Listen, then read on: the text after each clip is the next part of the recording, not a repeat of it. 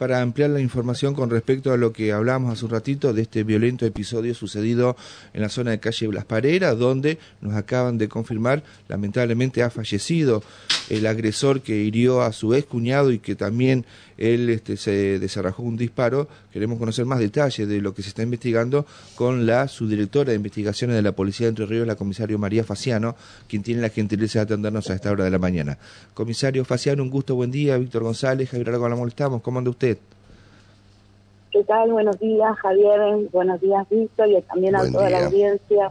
Gracias por atendernos, comisario. Sabemos que están trabajando con distintas situaciones, pero ¿qué nos puede informar sobre este hecho que sucedió anoche, muy tarde, y que, bueno, ahora tiene el epílogo con la confirmación del fallecimiento de, un hombre que se habría desarrajado un disparo en la cabeza y que antes de esto habría herido de gravedad a otra persona?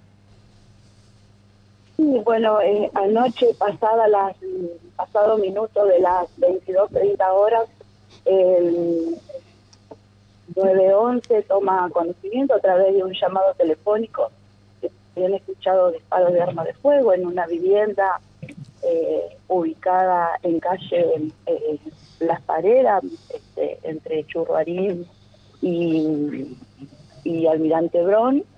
Por lo tanto, envía en forma urgente un, un móvil y cuando llegan, bueno, constatan que se habría producido en una, en una vivienda, este, de que un masculino había ingresado a la vivienda, eh, efectuando, había efectuado un disparo de arma de fuego, por lo que había herido a otro masculino y que eh, posteriormente el, el que hiciera ingreso se había efectuado un, disparo eh, a sí mismo esto por, por esta situación y por la gravedad de, las lesiones que ambos masculinos presentaban, fueron trasladados en forma urgente al hospital.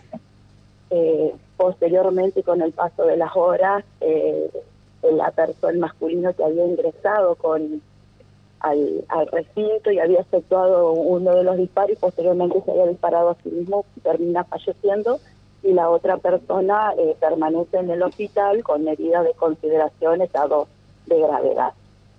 Eh, con a posterior se toma conocimiento que este masculino que había ingresado de esta forma tan abrupta y violenta había sido pareja de eh, otra de, de, una mujer la cual era hermana del masculino que recibió el tiro en, en la zona anal. Evidentemente acá había un problema familiar este, de raíz, bueno, más allá de la intervención de la justicia, violó las restricciones, aparentemente. Eh, sí, efectivamente, este, este, este, masculino con, con la señora habían sido parejas, de los cuales ya hacían eh, más de dos años que estaban eh, separados, pero había habido de por medio violencia este, de género hacia la señora, por lo cual en su momento había tenido restricciones y también había tenido en su momento un botón eh, antipánico en el cual en la actualidad eh, no, no estaba vigente, pero sí las restricciones. Eh, y qué bueno que hay otras eh, cuestiones que todavía faltan establecer, pero a grosso modo de, esta manera se habían producido la, la situación. Qué bárbaro. Bueno, y el estado de salud, este comisario, de la persona lesionada en este incidente, la primera persona lesionada, el hermano de la expareja de, del hombre que también, bueno, lamentablemente falleció, ¿qué se sabe? No, bueno, él está en estado este, de gravedad, como yo le dije, tuvo una perforación de intestinos, eh, está internado en terapia intensiva y, bueno, viendo la, la evolución que, que posee, pero sus lesiones son de carácter grave. Está muy bien. Ustedes más o menos tienen eh, toda la historia reconstruida, la están reconstruyendo con personal de investigaciones de la Policía de Paraná. Hay testigos que corroboran más o menos esto que usted está, está informando. Hay indicios muy precisos, muy fuertes de que esto fue así. No hay otra alternativa. En principio todos los testigos apuntan a esta eh, a, a, esto que yo le estoy comentando, eh, que fueron lo que este, se pudo recolectar, dentro de la vivienda había más personas, o sea que eh, bastante firme la todo los, la, versión de cómo sucedieron la, la, situación, más allá de la eh, evidencia que se colectó en el lugar a través de la dirección criminalística, hizo levantamiento de, todos los indicios que, eh, que se encontraban en el lugar. ¿Era la primera vez que violaba la restricción que tenía esta persona, comisaria? Eh, esas eh, cuestiones todavía eh, faltan, o por lo menos yo en este momento no las tengo claras, ten en mm. cuenta que el hecho fue a altas horas de la noche. Claro.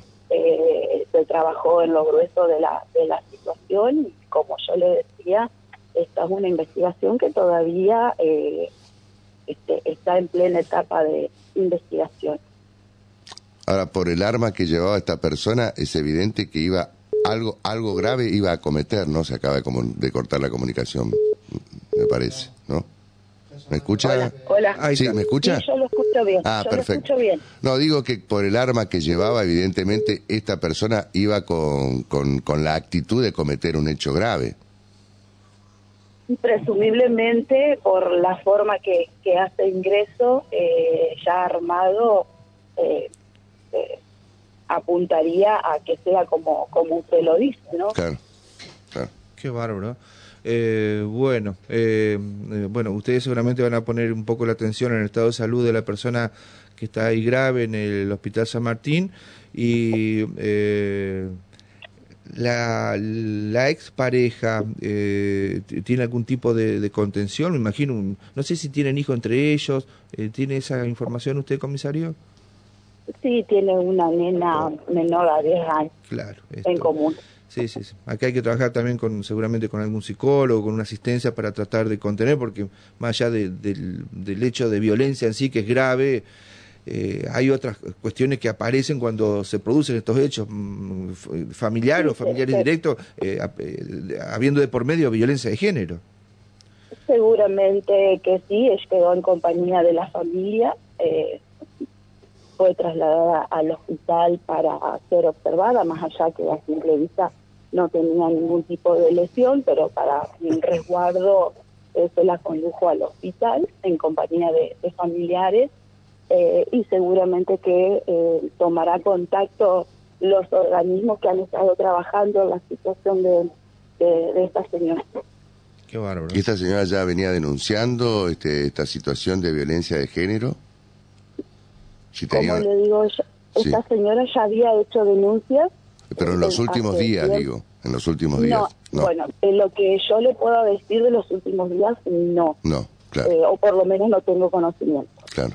Ah, estaba con restricciones de ingreso a la vivienda, no tenía ni tobillera electrónica, por lo que usted sabe, o si había estado en algún momento privado de la libertad, eso tampoco seguramente lo, va, a reconstruir.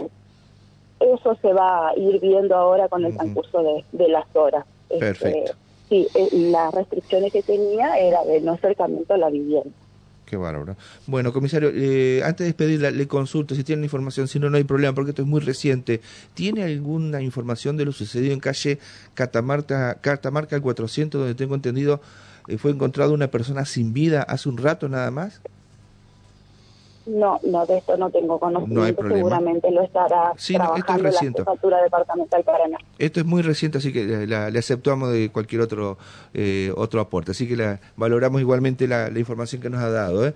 Gracias, eh, comisario. Muy atenta por la información y gracias por eh, habernos atendido esta hora de la mañana. ¿eh?